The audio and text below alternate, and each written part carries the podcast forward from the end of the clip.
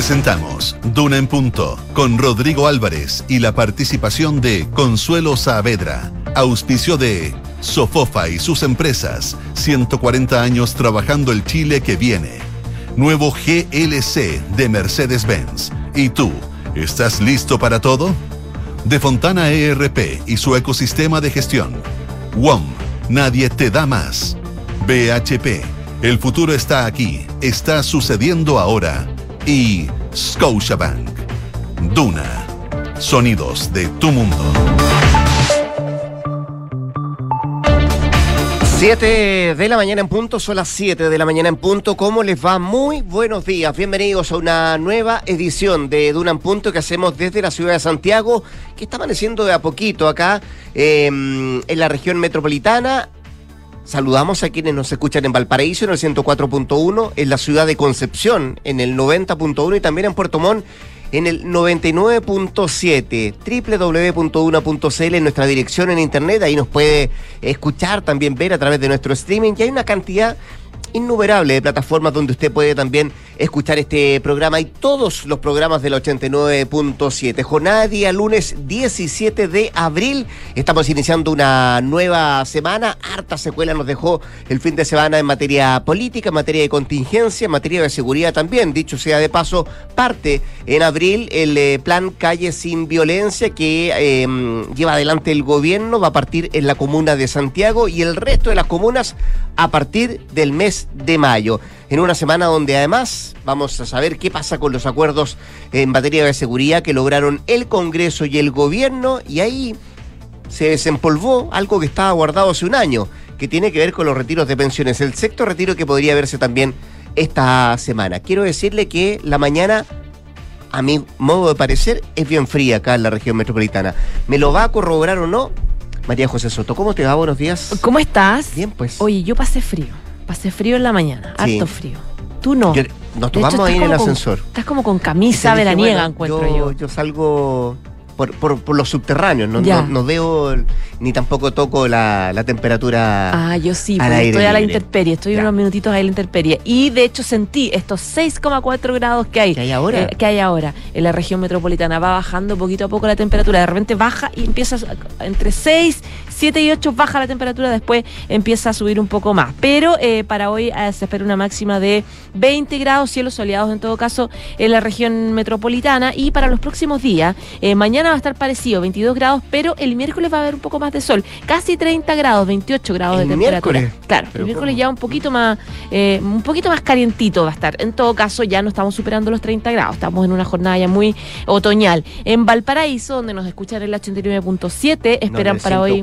4.1, Valparaíso. Ay, verdad, dije 89.7. No, pues Valparaíso, la 104.1, eh, esperan para hoy 17 grados de máxima y en Concepción 15 grados. En Concepción nos escuchan en la 90.1, mientras que en Puerto Montt esperan lluvia. De hecho, hay lluvia para varias zonas del sur del país. Eh, durante la noche se esperan chubascos en Puerto Montt y mañana toda la jornada, extremas entre los 8 y los 12 grados. Coyhaique tiene para hoy eh, 8 grados máxima y cielos Eso con el pronóstico del tiempo. Vamos a estar con eh, Consuelo Saavedra en un rato más acá en Durán Punto. También con nuestros infiltrados. Hoy día Gloria Faunde nos viene a contar, a hablar de Ana Lía Uriarte. ¿Qué pasa con la ministra Sexpress? Un eh, valor importante dentro del comité político del, eh, del gobierno que ha estado ausente por más de 30 días a propósito de un problema de salud que le enfrenta. ¿Qué podrá pasar de aquí en adelante? Bueno, de eso y más nos habla Gloria Faundes. Y también estaremos con Carlos Alonso, eh, editor de Pulso de la Tercera, que nos habla del sexto retiro. La Comisión de Constitución de la Cámara lo tiene en tabla para mañana martes. ¿Se podrá discutir? ¿Van a ir expertos a hablar a esa comisión? Bueno, de eso nos viene a hablar Carlos Alonso. Siete de la mañana con cuatro minutos, siete con cuatro. Así arrancamos, así partimos y acá están nuestros titulares.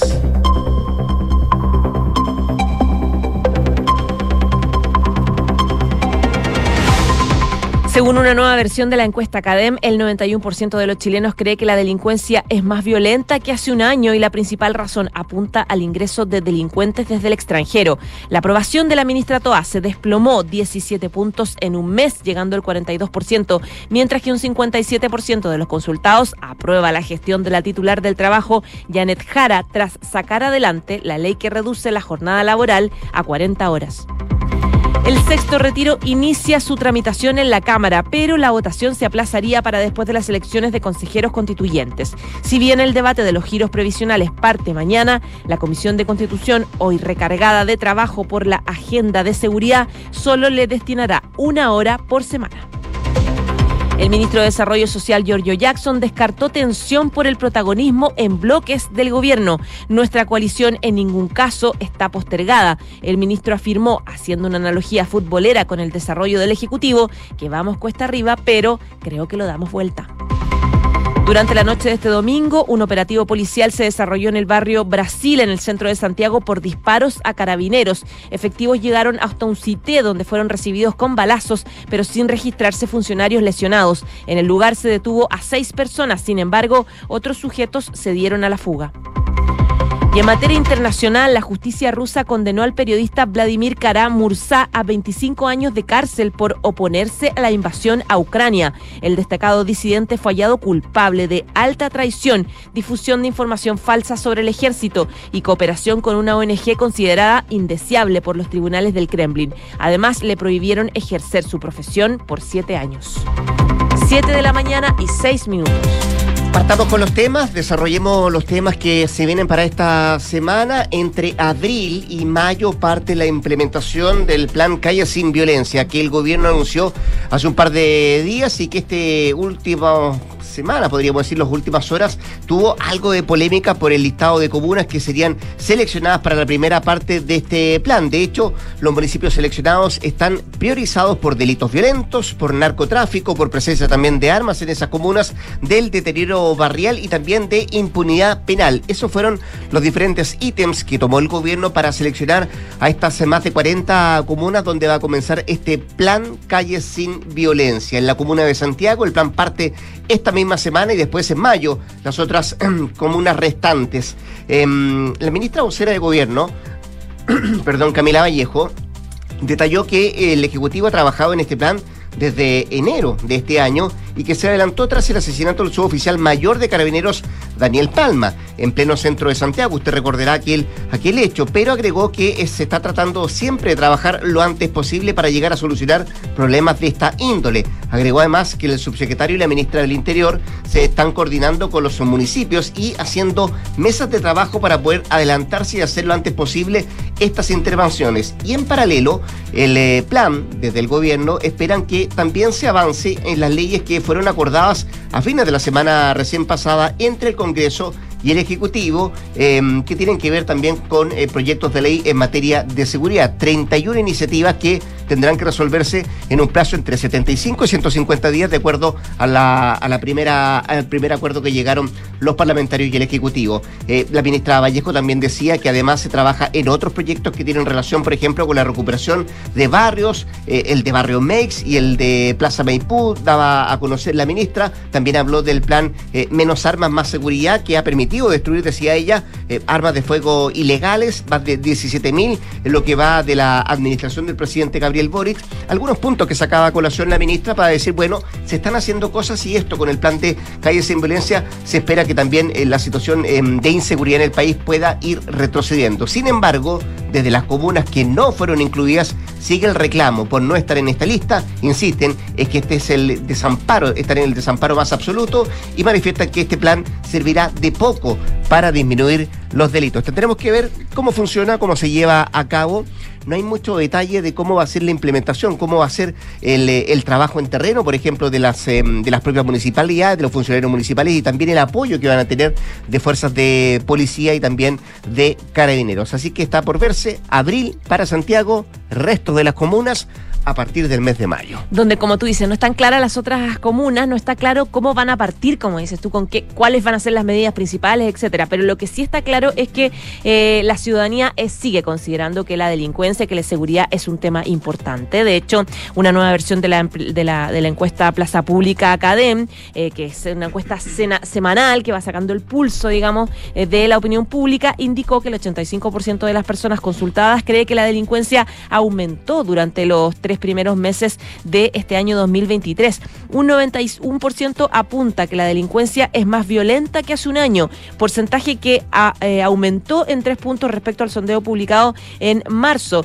Y al respecto, el 60% piensa que la principal razón de esta alza se explica por la inmigración y el ingreso de delincuentes desde el extranjero, es lo que dicen los sondeados, mientras que un 48% opina que Carabineros no tiene las atribuciones ni la preparación necesaria para combatir la delincuencia. Dice también este estudio de opinión que eh, un 78% asegura tener mucha o bastante preocupación de ser víctima de un delito.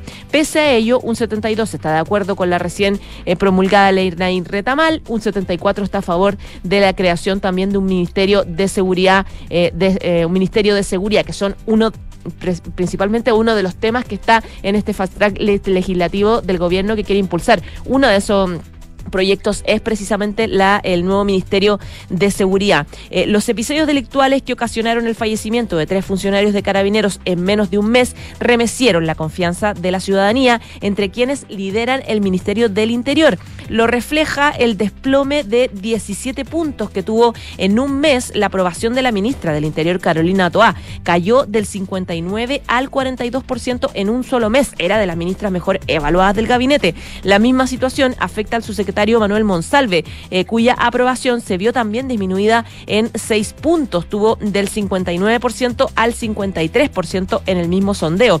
Y la aprobación del presidente Boric se mantuvo en un 30% según esta encuesta. Bueno, son los que más expuestos han estado, los ministros del Interior, también el subsecretario del Interior, porque han hecho frente a esta situación de, inseguridad, han tenido que lidiar también con, eh, con, con el Congreso desde el punto de vista de tratar de conseguir seguir acuerdos. Bueno, ¿qué, decir lo que pasó la semana pasada? Que mm, de alguna manera también generó más de algún roce en, el comité político eh, a raíz de cómo se están negociando estos acuerdos en materia de seguridad. Siete de la mañana con 11 minutos. Estás escuchando.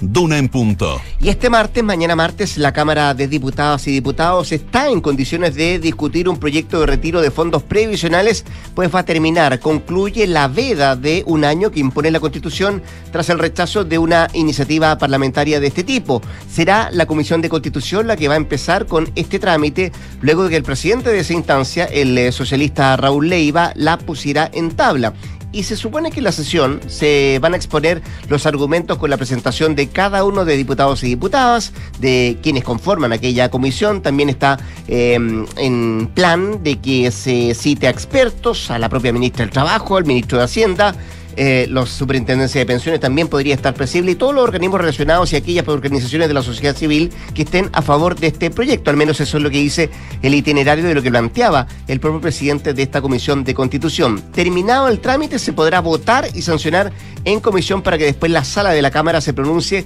fue lo que indicó el eh, diputado Leiva respecto al procedimiento legislativo de esta, de esta iniciativa. Pero lo más probable es que la votación de este proyecto en la sala eh, se lleve a cabo después del 7 de mayo después de la elección de consejeros constitucionales. Al menos así, eh, no tiene que ver solo con el itinerario, sino que hay otros proyectos que también están en tabla, que se están viendo en esta misma comisión de constitución, que también revisten importancia, como las reglas de uso de fuerza, que es uno de los proyectos de iniciativa que ha generado también mucha polémica en el último rato y que necesita eh, una tramitación eh, un poco también más rápida. Así que vamos a ver lo que pasa, pero al menos uno de los impulsores de este idea, el diputado del Partido de la Gente, Rubén Oyerzo, dijo que para conseguir su aprobación buscará acuerdos transversales de todos los sectores políticos eh, y afirmó que la iniciativa tiene la misma idea matriz del proyecto que presentó el gobierno en abril del año 2022 y la idea es poder llegar con ayudas directas a la clase media y a la clase media emergente.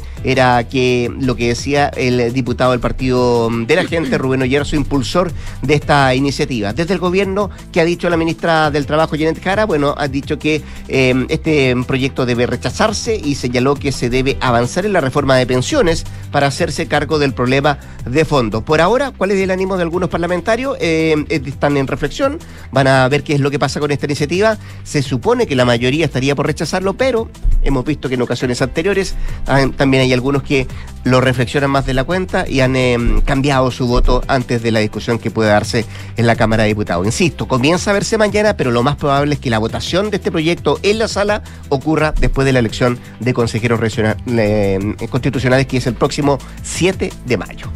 7 de la mañana, 14 minutos. Otro tema también que quiero actualizar contigo, Rodrigo, tiene que ver con los coletazos que sigue, eh, queda, eh, sigue generando este informe de la Contraloría Lapidario en contra de la ex clínica o, de la compra por parte del municipio de Santiago de la ex clínica Sierra Bella. Las críticas todas apuntando hacia el rol y la responsabilidad que tuvo en este fallido proceso la alcaldesa Iracy Hasle y el Partido Comunista defendiéndola, defendiéndola férreamente, no solamente a través de este comunicado que salió la semana pasada, descartando su responsabilidad en el hecho, descartando irregularidades, sino también del senador y un histórico del Partido, em, del partido Comunista, que es Guillermo Telier, que dice a través de una entrevista, yo confío mucho en Iracy Hasler. Fue la férrea defensa que hace a la alcaldesa luego de lo sucedido. Él eh, partiendo dice, reconoce que hubo malas negociaciones, pero dice que ella no es la responsable. Eh, y en ese marco eh, dice que eh, recordemos que Telir ha estado medio ausente de la política diaria debido a complicaciones en su estado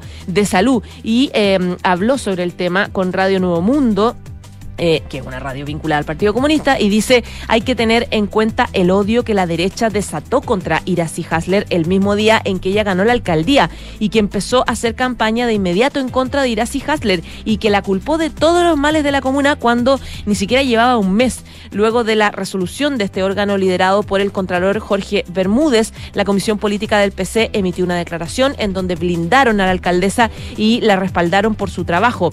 Pero, como yo les decía, Telier decía, Evidentemente hubo algo malo en esa negociación. Recordemos que la principal crítica de la Contraloría es eh, que el precio eh, superaba cuatro veces el precio mercado de, esta, de este inmueble. Entonces por ahí van las principales eh, críticas.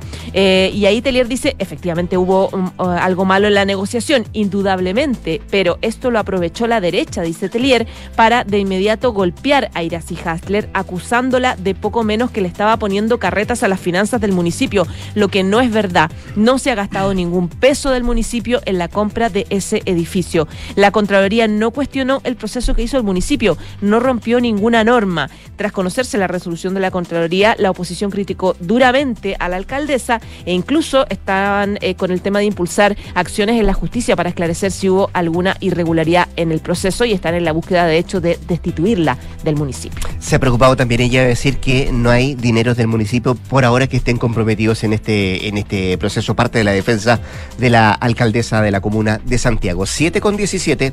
Estás en Duna en Punto. Vamos al ámbito internacional, nos vamos a ir a Japón, donde se están extremando las medidas de seguridad a un mes de que se lleve adelante la cumbre del G7, que reúne a los líderes de las siete economías más grandes del mundo, Alemania, Francia, Italia, Estados Unidos, el Reino Unido, Canadá y la propia Japón, y que se va a realizar en Hiroshima. Y es que el primer ministro japonés prometió reforzar la seguridad tras el ataque con una bomba casera del cual él fue víctima este pasado fin de semana. El ataque ocurrió nueve meses después de que el popular ex primer ministro Shinzo Abe fuera asesinado a tiros en un acto de campaña, en un meeting. El ataque de este sábado contra el actual eh, líder Fumio Kuchida está siendo investigado y ocurrió cuando el líder de la poderosa nación asiática se disponía a dar un, em, discurso en un puerto pesquero de la ciudad de Wakayama justo antes de que Kichida tomara la palabra, desde la multitud congregada, unas 400, 500 personas alrededor, uno de los presentes lanzó un bote cilíndrico aparentemente hecho de metal que cayó a la espalda de donde se encontraba el primer ministro. El artefacto explotó menos de un minuto después y este atacante fue detenido, fue llevado a detención, después se incautó armas en su domicilio, bueno, y está siendo investigado. Un día después del ataque en el puerto, Kichida prometió que su país va a aumentar la seguridad alrededor de los eventos políticos, sobre todo estos días donde Japón hace de anfitrión de varias reuniones ministeriales de la cumbre del G7 que, insisto, se va a realizar en Hiroshima entre el 19 y el 21 de mayo y se están extremando todas las medidas de seguridad a propósito de este ataque que sufre el primer ministro japonés. 7 con 18. En Duna en Punto le tomamos el pulso a la economía. Revisamos los principales indicadores económicos. La UEF en esta jornada se transa en 35.669,06 pesos y el dólar a la baja 795,55, también a la baja el euro 876,42, mientras que el cobre 4,09 dólar la libra a la baja. Revisemos también lo que trae la prensa económica esta jornada de día lunes. Fíjate que Pulso destaca sociedades de profesionales inscritas para eximirse del pago de IVA a los servicios suman 8.792 al mes de marzo. También destaca en otros titulares Pulso, discusión de nuevo retiro, casi un 58% de los activos de las AFP están invertidos en Chile. ¿Y qué traen esta jornada el diario financiero? despidos de startups y tecnologías en el 2023 en el mundo ya supera a los del año pasado. Parte de lo que trae la prensa económica esta jornada de lunes.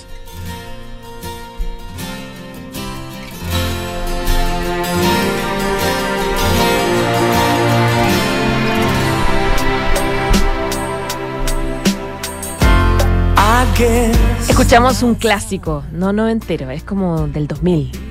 95, por ahí, ¿no? Back for Good de Take That. ¿A propósito de qué? Porque Take That en eh, los últimos días enloqueció a los fanáticos especulando que podría haber un reencuentro de la banda completa. El grupo de pop ha actuado como trío, compuesto por Gary Barlow, eh, por Mark Owen, por Howard Donald, desde la partida de 2014 de Jackson Orange, eh, pero una publicación en las redes sociales de Relight My Fire aumentó la especulación de que los cinco miembros se estarían reuniendo. Robbie Williams dejó la banda en el 95, un año antes de su separación original, y el Instagram oficial del grupo publicó imágenes de este quinteto interpretando su éxito del 95, Never Forget, con la, con la leyenda Nunca olvides que nos divertiremos así de nuevo. Algún día pronto, dice este Instagram. Eh, y claro, hay un contexto que es sospechoso porque Tate está agendando para participar, está agendado ya listo para participar en la coronación del rey Carlos el 6 de mayo. De hecho, ¿te acuerdas que fue? El 7 de mayo, eso te iba a decir yo. ¿El 6 de mayo? ¿El 7, de mayo? Ah, lo, está mal entonces. Entonces la BBC había puesto que era uno de los invitados que estaba ya confirmado. era de los pocos que habían dicho que sí, en el fondo. Lionel Richie el otro.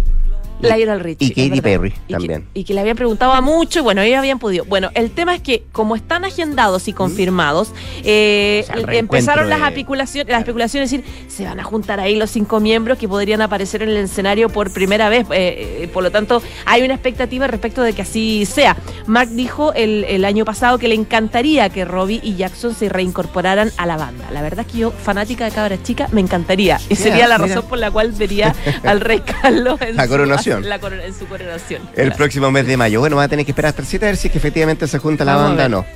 Oye, eh, con la música nos vamos a la pausa comercial. La José Soto vuelve a las 8 de la mañana para actualizarnos las informaciones. Y antes de la pausa, un par de consejos. Construir un mejor futuro está sucediendo ahora y son los recursos esenciales como el cobre que produce BHP en Chile los que ayudan a hacer lo posible. El futuro está aquí, está sucediendo ahora. WOM les trae una noticia que será como música para sus oídos. WOM sigue siendo la red 5G más grande del país para que puedas conectarte donde estés, en el norte, centro y sur del país y no van a parar. Y conecta la gestión de tu empresa con Sapiens CRP y tu área de gestión de personas con Senda. Ambas soluciones de Defontana y su ecosistema de gestión empresarial. Integra todos los procesos de tu compañía en defontana.com. 7 con 22 minutos, 7 de la mañana, 22 minutos. Nos vamos al corte comercial. Ya volvemos con más acá en punto. Quédese en la 89.7.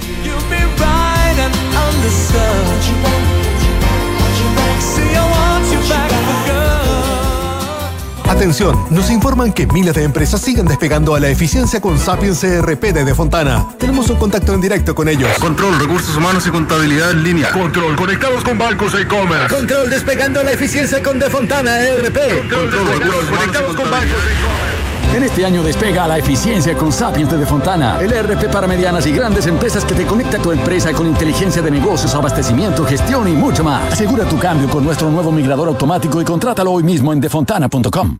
¡Felicidades! Puedes escoger el premio que quieras. ¡Ay, quiero ese! No, eh, ese. No, mejor el del lado. Ay, no sé cuál elegir.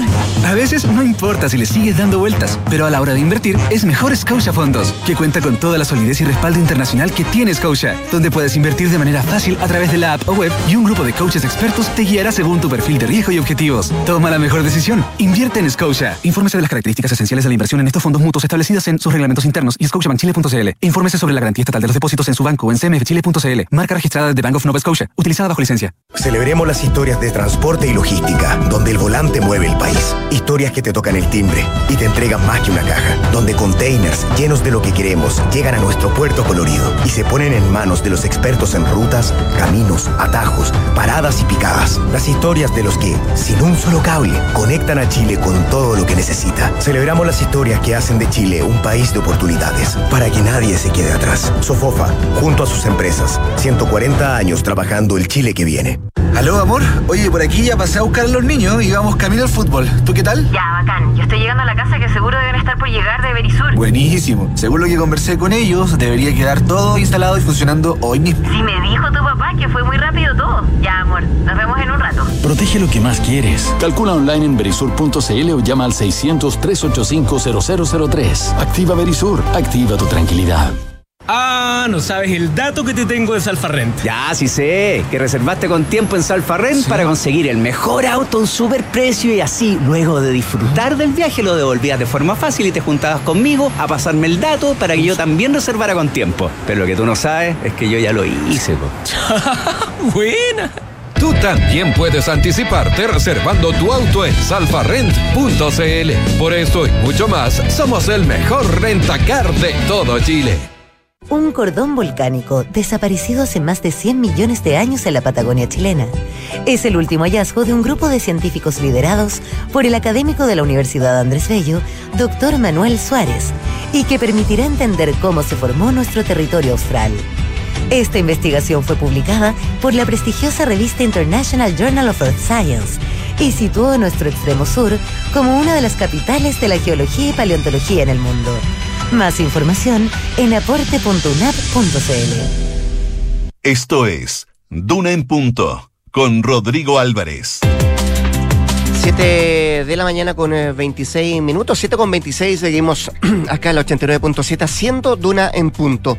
Eh, situaciones de seguridad de violencia que hemos visto en el último rato en nuestro, nuestro país, particularmente en la región metropolitana, que fue un fin de semana bien, bien movido en ese sentido. Eh, de hecho, anoche eh, se realizó y se llevó adelante un amplio operativo en el barrio Brasil, en el centro de Santiago, ahí en la comuna de Santiago, donde personal de carabineros eh, se encontraba patrullando en ese lugar y recibió impactos de bala, por lo que se generó un eh, acordonamiento de ese lugar.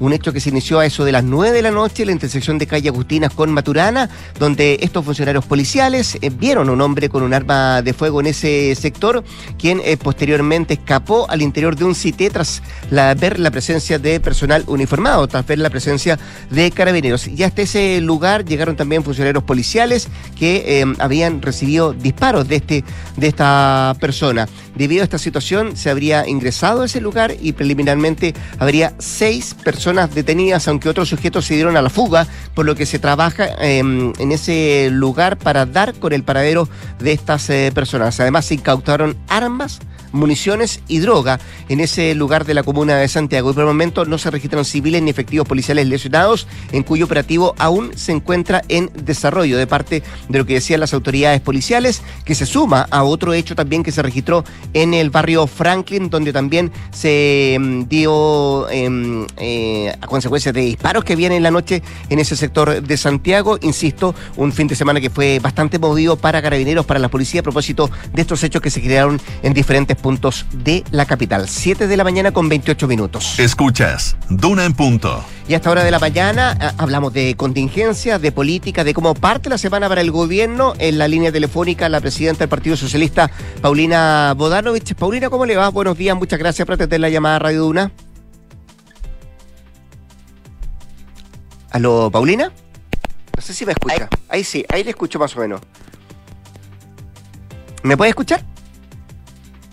No, parece que nos vamos a tratar de arreglar la comunicación con la presidenta del Partido Socialista, Paulina Bodanovich.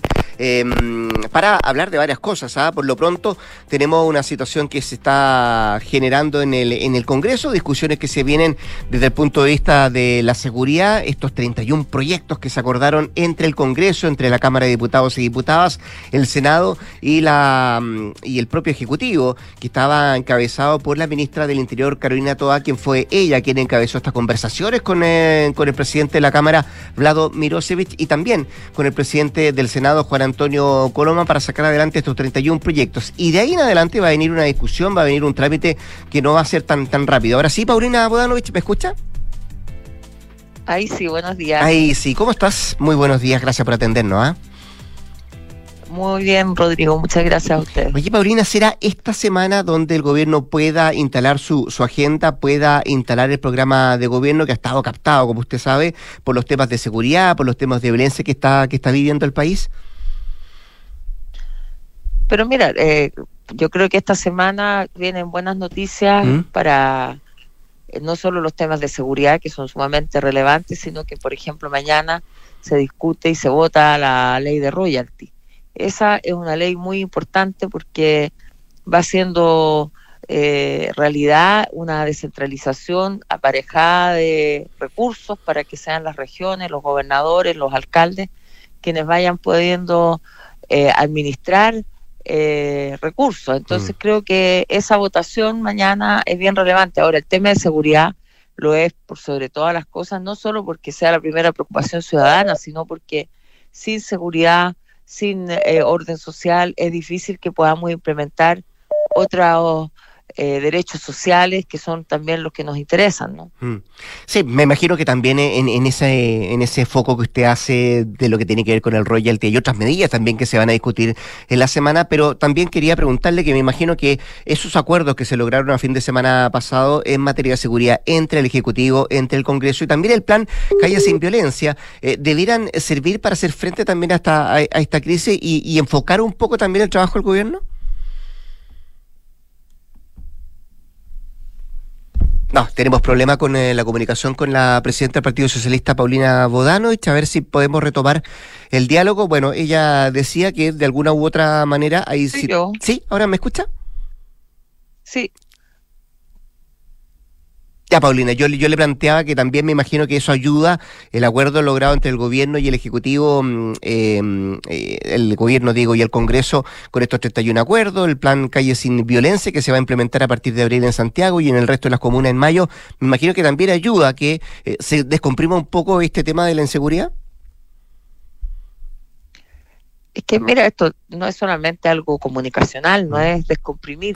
Creo que las medidas tienen que tener efectos y obviamente ninguna medida ni legislativa ni administrativa eh, toma con tanta rapidez causa un efecto. Sí, me parece que desde el punto de vista operativo se han visto cambios en los últimos meses, ha habido bastantes éxitos desde el punto de vista de desbaratar bandas criminales. Hace una semana hubo tres operativos importantes y que van dando resultados. Ahora, el, incremento de recursos y por supuesto el cambio de leyes, eso es mm. mucho más lento. Pero también vemos cómo la aplicación de ciertas normas van dando una señal eh, a la delincuencia, porque evidentemente que cuando hay una sensación de impunidad, eh, eso sí favorece a la delincuencia. Hoy día hemos visto ya que se están aplicando, por ejemplo, la ley Naín Retamal, ya se está aplicando. Eh, las personas que son detenidas por eh, ataques alevosos a carabineros van a sufrir penas muy graves y eso va produciendo en la medida que haya una real aplicación de esto, es decir, mm. que haya unas fuerzas policiales capaces de eh, detener y a la vez que la fiscalía sea capaz de investigar y de poner a las personas a, disposición de la justicia, eso va causando mm. efecto. Eh, y a propósito de efecto, ¿a usted le gustan las encuestas, eh, Paulina? Se lo pregunto porque no sé si pudo ver la encuesta Academ y como estamos hablando de seguridad, eh, no sé si pudo ver la baja adhesión o la fuerte baja que tuvo la ministra del Interior, Carolina Toa. Me imagino por, por lo expuesta que ha estado, ¿no? Yo vi la encuesta y hay varios ministros que bajan. Mm. bueno, y hay probablemente la ministra del, del Interior ha estado en la primera línea de esta tarea no es fácil eh, probablemente verla en tres funerales en los últimos 20 días, digamos. Eh, eso eh, perfectamente es compatible con que esté haciendo una muy buena gestión, pero que aquello se ha criticado porque hay otra encuesta que salió hace unos pocos días en que decía que el gobierno había llegado tarde a esto, que es la sensación que tiene la ciudadanía, más allá de ser efectiva o no. Entonces, por supuesto que quienes están encabezando los temas de seguridad van a sufrir eh, bajas en, su encuesta. Yo miré la misma encuesta y quien tiene la mejor aprobación es el ministro de Deporte, el ministro Pizarro, porque obviamente son tareas muy diferentes las de ser ministro del Deporte que ser ministra eh, del Interior en medio de una crisis de seguridad.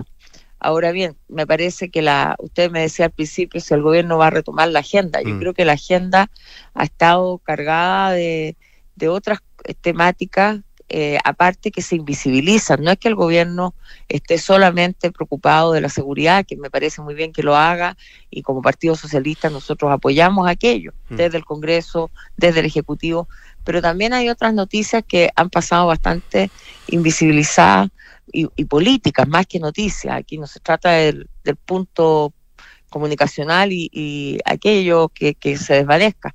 Se aprobaron las 40 horas eh, la semana pasada, se promulgó la ley y eso es muy relevante para precisamente también mm. para temas de seguridad, cuando la ciudadanía puede estar más en su casa, cuando eh, pueden los padres estar con más tiempo con sus hijos, cuando eh, evitamos llegar eh, muy tarde a la casa, también estamos ayudando en seguridad, pero además estamos incrementando calidad de vida.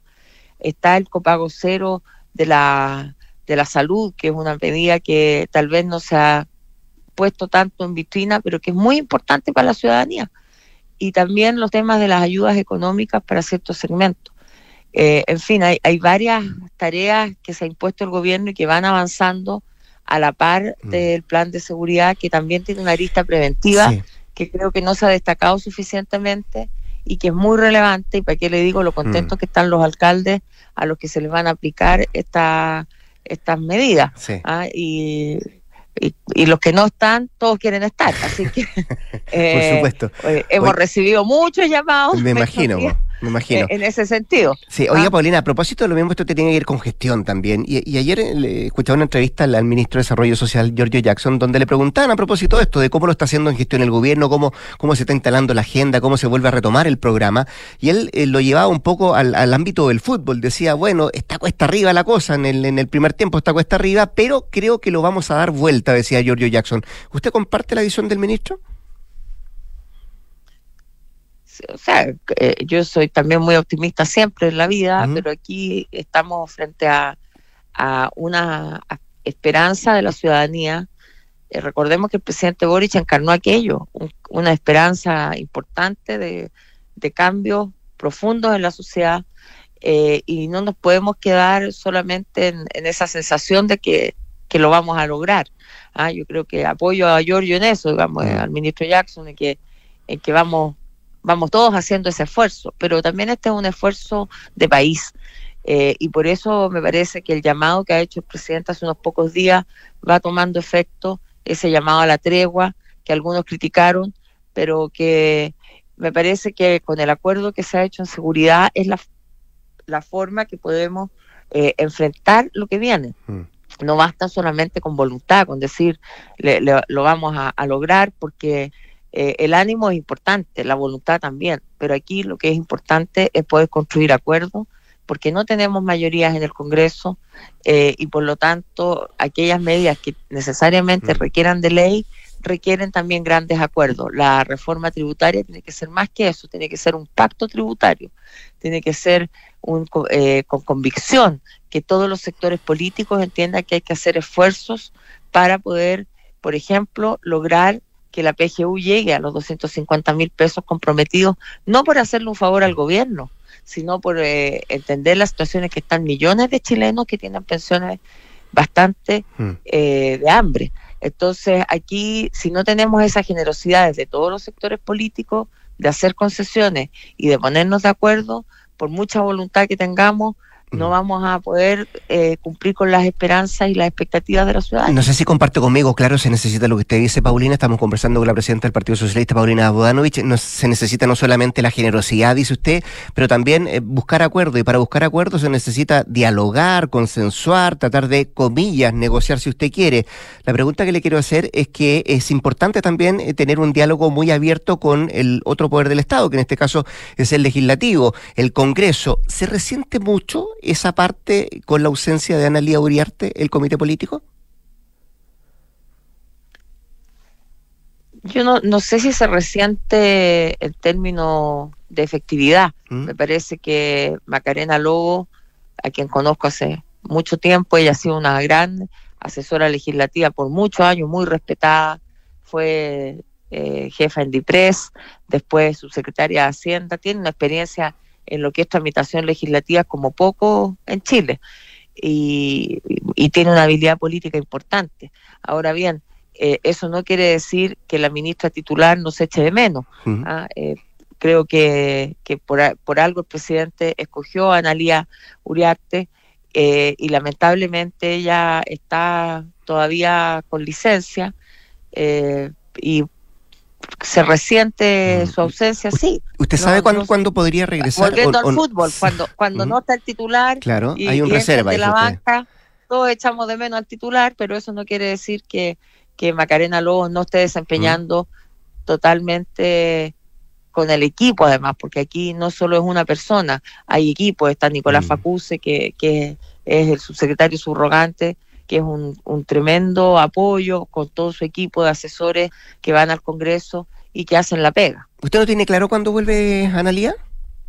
¿O cuándo podría volver? le ¿Mm? renovaron su licencia médica por unos días más, eh, así que vamos a estar atentos a, a lo que ocurra con ella. Yo espero que se restablezca. He estado conversando con ella, está de muy buen ánimo. Perfecto. Pero tiene esta cosa que se llama long COVID, eh, y que incluso eh, va a participar de algunos estudios que se le están haciendo a, a personas en el hospital de la Universidad de Chile por este tema de respiratorio.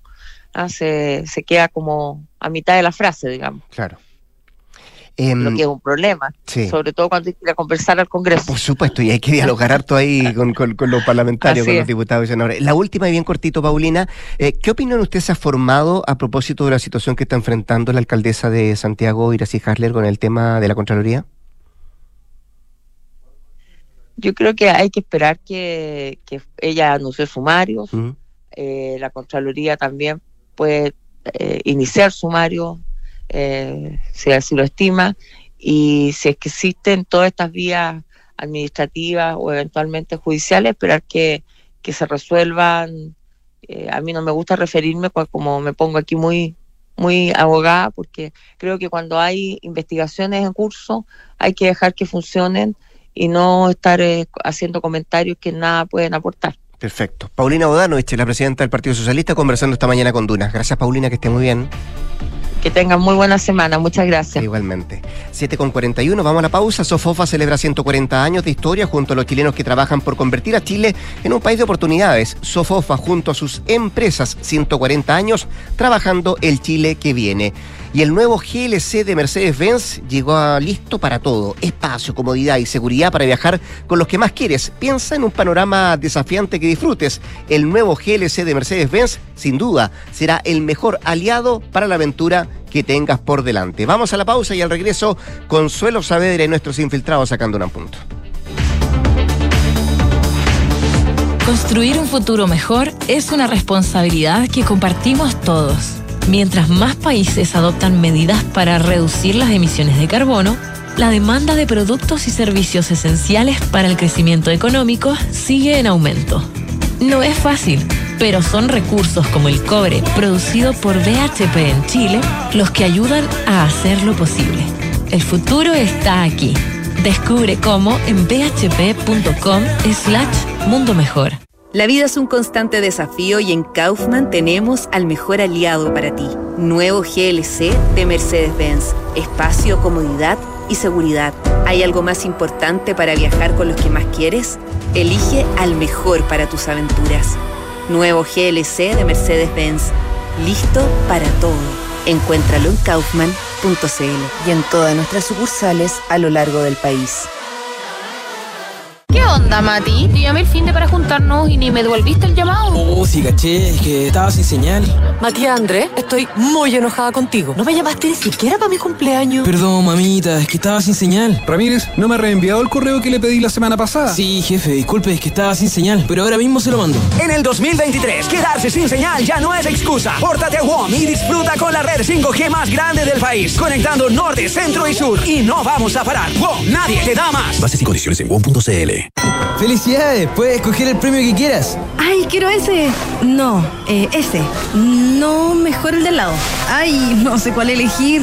A veces no importa si le sigues dando vueltas, pero a la hora de invertir es mejor Scotia Fondos, que cuenta con toda la solidez y respaldo internacional que tiene Scotia, donde puedes invertir de manera fácil a través de la app o web y un grupo de coaches expertos te guiará según tu perfil de riesgo y objetivos. Toma la mejor decisión. Invierte en Scotia. Infórmese de las características esenciales de la inversión en estos fondos mutuos establecidas en sus reglamentos internos y scotiabankchile.cl. Infórmese sobre la garantía estatal de los depósitos en su banco o en cmfchile.cl. Marca registrada de Bank of Nova Scotia, utilizada bajo licencia. Aló, amor. Oye, por aquí ya pasé a buscar a los niños y vamos camino al fútbol. ¿Tú qué tal? Ya, bacán. Yo estoy llegando a la casa que seguro deben estar por llegar de Berisur. Buenísimo. Según lo que conversé con ellos, debería quedar todo instalado y funcionando hoy mismo. Si me dijo tu papá que fue muy rápido todo. Ya, amor. Nos vemos en un rato. Protege lo que más quieres. Calcula online en berisur.cl o llama al 600-385-0003. Activa Berisur. Activa tu tranquilidad. Enfrentar el cambio climático es tarea de todos. Duna, por un futuro más sostenible. Un total de 2 millones de horas sin accidentes con tiempo perdido ha alcanzado recientemente un consorcio liderado por Acciona, que actualmente está ejecutando la construcción de más de 31 kilómetros de túneles en la mina de Chuquicamata, en la región de Antofagasta. Este importante hito en el ámbito de la salud y seguridad ocupacional reconoce el compromiso de los 1.300 trabajadores y trabajadoras del proyecto de cuidar su vida y las de sus compañeros para que regresen sin novedad a sus hogares. Este valorado logro reconocido por la Asociación Chilena de Seguridad es el resultado de la implementación de una serie de herramientas de gestión preventivas que buscan generar una sólida cultura del autocuidado. Acciona, expertos en el desarrollo de infraestructuras para descarbonizar el planeta. Este 2023 en UC Cristus seguimos creciendo para entregarte lo mejor de la medicina UC, para llevar la salud y calidad UC más cerca de ti. Conoce nuestros dos nuevos centros médicos, Escuela Militar y Providencia, y nuestras ocho nuevas unidades de toma de muestras en región metropolitana, las que se suman a las 50 disponibles a lo largo del país. Te esperamos. Encuentra más información en ucecristus.cl. Somos Ucecristus, somos la católica. Escuchas Duna en punto. Duna 89.7. Son los infiltrados en Duna en punto. Consuelo Saavedra, ¿cómo estás tú? Muy, pero muy buenos días. Hola, ¿qué tal? ¿Cómo estás? Buenos días. Bien, pues aquí estamos iniciando la semana, iniciando este día lunes 17 de abril con eh, dos de nuestros infiltrados. Carlos Alonso, ¿cómo te va, Carlos? Buenos días. Muy bien, muchas gracias. Y Gloria Faunde, hola. Hola, buen día, ¿cómo están? Bien, Muy pues. bien. Infiltrados, ¿qué tal? Muy Hola. bien. Todo bien. ¿Escuchó algo de bueno. lo que dijo Paulina Bodanovich? Alcancé a escuchar algo a propósito del tema que nos convoca, que es la prolongada ausencia de la ministra Sexpress, Analia Uriarte, y lo que confirma la presidenta del Partido Socialista, que además, ojo, es amiga personal Así es. de Analia Uriarte. Lo digo porque no es, no es más que común, no es, no es condición, digamos, ser presidente del partido y la amiga personal de la ministra, eh, no vuelve a sus labores, eh, al menos durante esta semana. Hoy di, ayer en la noche eh, se eh, terminaba la licencia formal de la ministra Ana Libriarte, que fíjense que había un dato bien llamativo en la tercera a propósito de que si uno pudiera contar los días en los que ha estado la ministra en labores el año 2023 ha estado más con un pie afuera que con un pie adentro. De 73 días ella ha estado eh, laborales, se los con- eh, lo contamos generosa la tercera, porque no les dio ni sábado ni domingo a los ministros, y contando, por cierto, unas vacaciones que ya habían sido muy, muy largas. Acuérdense que ella tuvo un mes de vacaciones, lo que ya auguraba que algo había, algo pasaba ahí respecto de un cierta, al menos cansancio por el trabajo. Eh, Acuérdense además que fue toda la época en que otros ministros tuvieron que eh, eh, complicarse y suspender días a propósito Por de la crisis de los incendios, claro, ¿se en el sur acuerdan? país, así bueno, ella en eso, la verdad es que pasó de manera muy discreta unas largas vacaciones de un mes, lo que la ha tenido en rigor 30 días trabajando eh, en sus labores formalmente este año. Lo que la verdad es que es bien inusual. Como inusual es la falta de información que hay en el gobierno respecto de cuál es el estado de salud de una ministra que por lo demás ha sido cuyo cargo es clave o ha sido clave en la última semana a propósito de toda la vorágine legislativa, ¿no? Desatada primero porque ella eh, se va el 13 de marzo fue la última vez que la vimos en funciones. Ella parte eh, después de que se eh, rechaza la idea de legislar la reforma tributaria, que es considerada Un una de las grandes gobierno, sí. derrotas políticas de este gobierno, que por cierto, eh, en general no se le endosa particularmente a ella en términos de que aquí había una estrategia más colectiva, ¿no? Que lideraba el ministro Marcel, pero innegablemente ella tiene una responsabilidad, es parte de su trabajo, su trabajo en la relación entre el Congreso y el gobierno, y por lo tanto, evidentemente allí algo ella debe comentar. Después de eso se viene toda la vorágine de lo que ha sido la agenda de seguridad que se ha echado al hombro directamente la ministra del Interior, Carolina Toá, no sin un desgaste que parece ser evidente. No sé si se asombraron ustedes ayer con las encuestas, las típicas encuestas semanales que abren eh, el, que cierran, digamos, el día domingo y abren el día lunes, cada en particular, que tiene una baja muy sorprendente de 17 puntos en aprobación la ministra del Interior. Y eso es parte porque le ha tocado ser el rostro de eh, toda la estrategia o todo, digamos, lo que se le responsabiliza al gobierno a propósito de no contener la crisis de seguridad.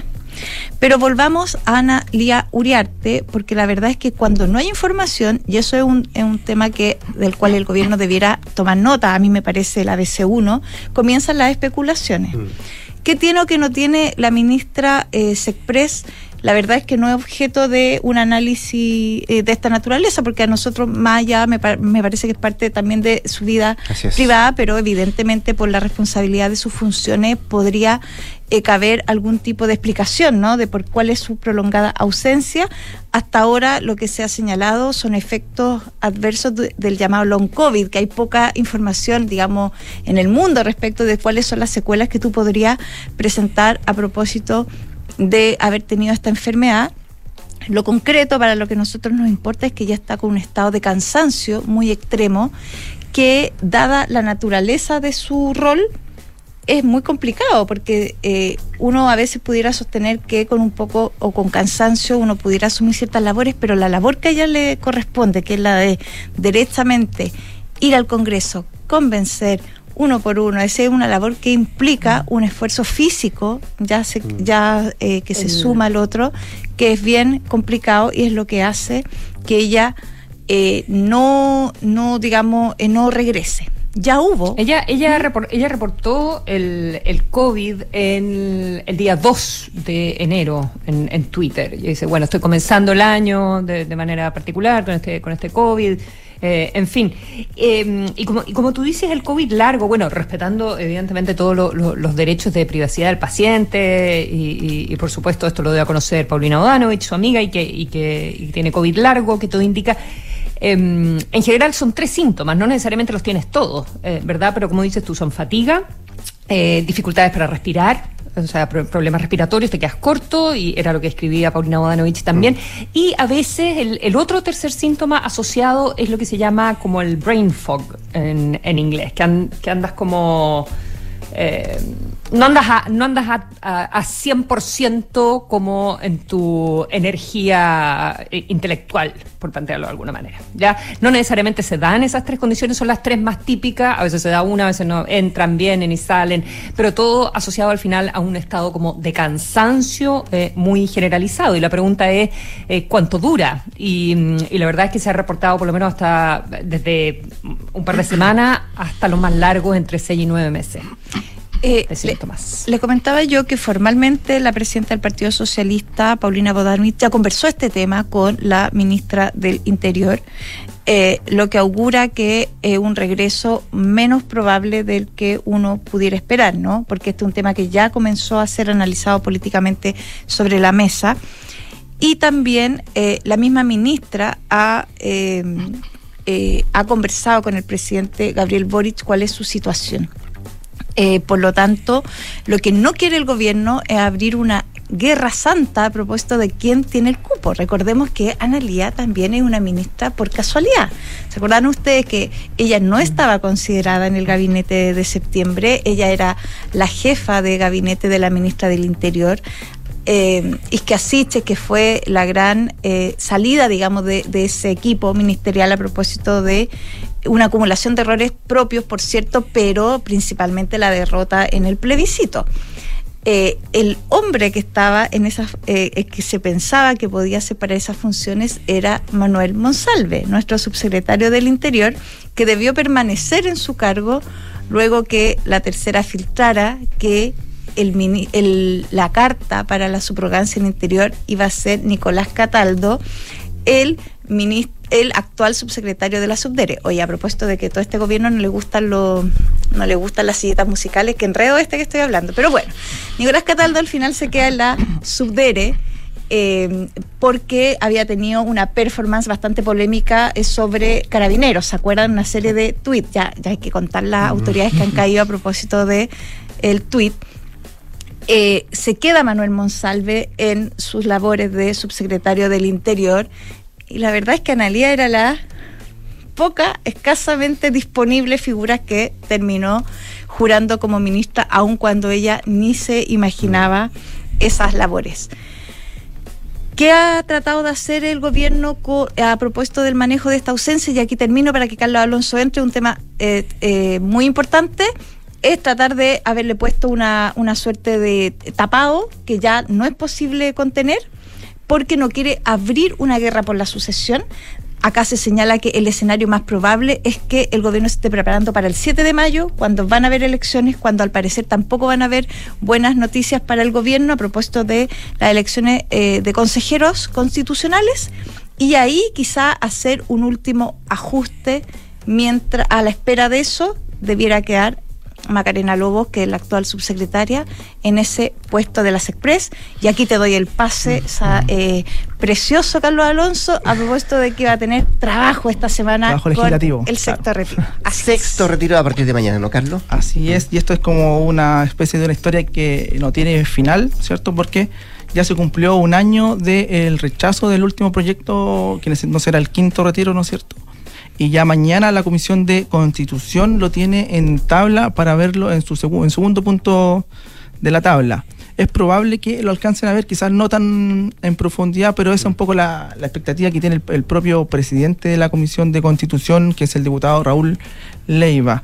Este son, bueno, eh, contar un poco que son seis proyectos los que están presentados, todavía no, no se fusionan porque para eso tienen que pedir autorización a la sala de la Cámara pero lo más probable es que terminen siendo siete proyectos, porque hay uno en carpeta que tiene el diputado Ollarzo.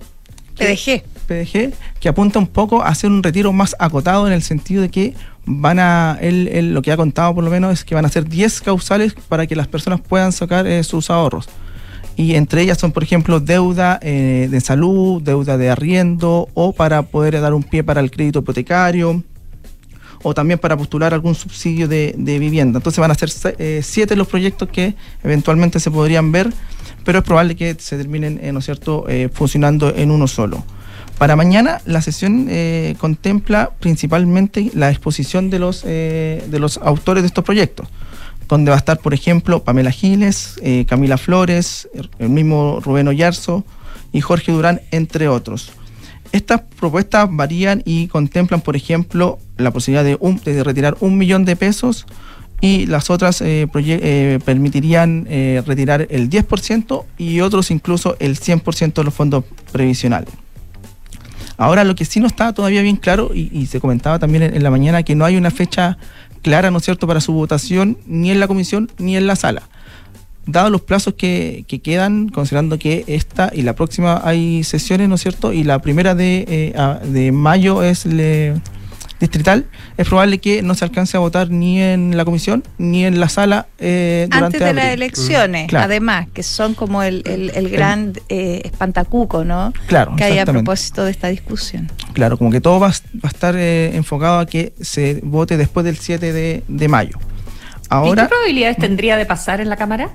Sí. ¿Cómo, ¿Cómo están los cálculos ahí? ¿O también depende si es antes o después de la elección? sí, depende, yo creo que depende un poco de eso, pero por ahora, por ejemplo, en la comisión de constitución, el, el diputado Leiva dijo que votará al- e igual que votó el anterior retiro y el autopréstamo, es decir, lo va a rechazar. En el Partido Comunista, la diputada Carol Carrera dijo que eh, eso todavía no se ha discutido a nivel de bancada y no se pronunció con respecto a qué es lo que van a qué es lo que van a termi- terminar haciendo finalmente. Recordemos que ella votó a favor del, del autopréstamo que se terminó rechazando últimamente. En, la UDI todo indica por lo que las señales que han, entregado que lo van a rechazar. En, RN hay dudas en RN, considerando también que Camila eh, Flores, ¿no es cierto?, es una de las autores del- de uno de los proyectos. En el Frente Amplio, las dos, los dos eh, diputados que están en esa comisión lo van a, que es Camila Catalina Pérez y Gonzalo Winter, lo van a, rechazar. Lo mismo con Luis Sánchez, que es republicano. Ahora, a favor estarían los votos de Pamela Giles, eh, Miguel Ángel Calisto, y hay dudas con respecto a los dos socialistas, que es Marco Ilavaca y Leonardo Soto. Eh, en rigor, lo que uno ve que en la comisión debería eh, rechazarse, pero claro, no significa un poco lo que va a pasar después en, en la, co- en, ¿no es cierto? en la sala, que puede, sí. puede cambiar el, el Pero escenario. Es poco, es poco probable, yo creo que se, Mm. que se apruebe el sector retiro, pero es una manera en la que el oficialismo se mira al espejo y yo creo que ahí sí que hay una complicación porque se le enrostra haber sido los grandes partidarios de los retiros y ahora resulta que el escenario cambió y ahora es una mala política pública. Entonces, me parece que eh, atiza más, esa, eso es lo que preocupa al gobierno, porque si se aprueba, oye, acá hay un terremoto de No, proporciones, ¿no? Sí, sí. Y eso, y, y para terminar, por ejemplo, lo último que si se si llegase a aprobar, serían eh, 16 mil millones nuevamente los que ingresarían al, al- a, a la economía, a la liquidez, lo que tendría impacto en la inflación, un poco lo que hemos ¿no es cierto? comentado anteriormente, eh, todo el impacto que generó esto en la inflación actual que tiene Lo que el hemos país. visto las Claro. otras veces, así es. Carlos Alonso, Gloria Fagón de nuestro infiltrado del día lunes. Muchas gracias, que estén bien. Muchas gracias. Gracias, Consuelo. Que estén bien. Buenos días. Noticias con la José Soto y después de eso hablemos en off acá al 89.7. Quédese en Duna.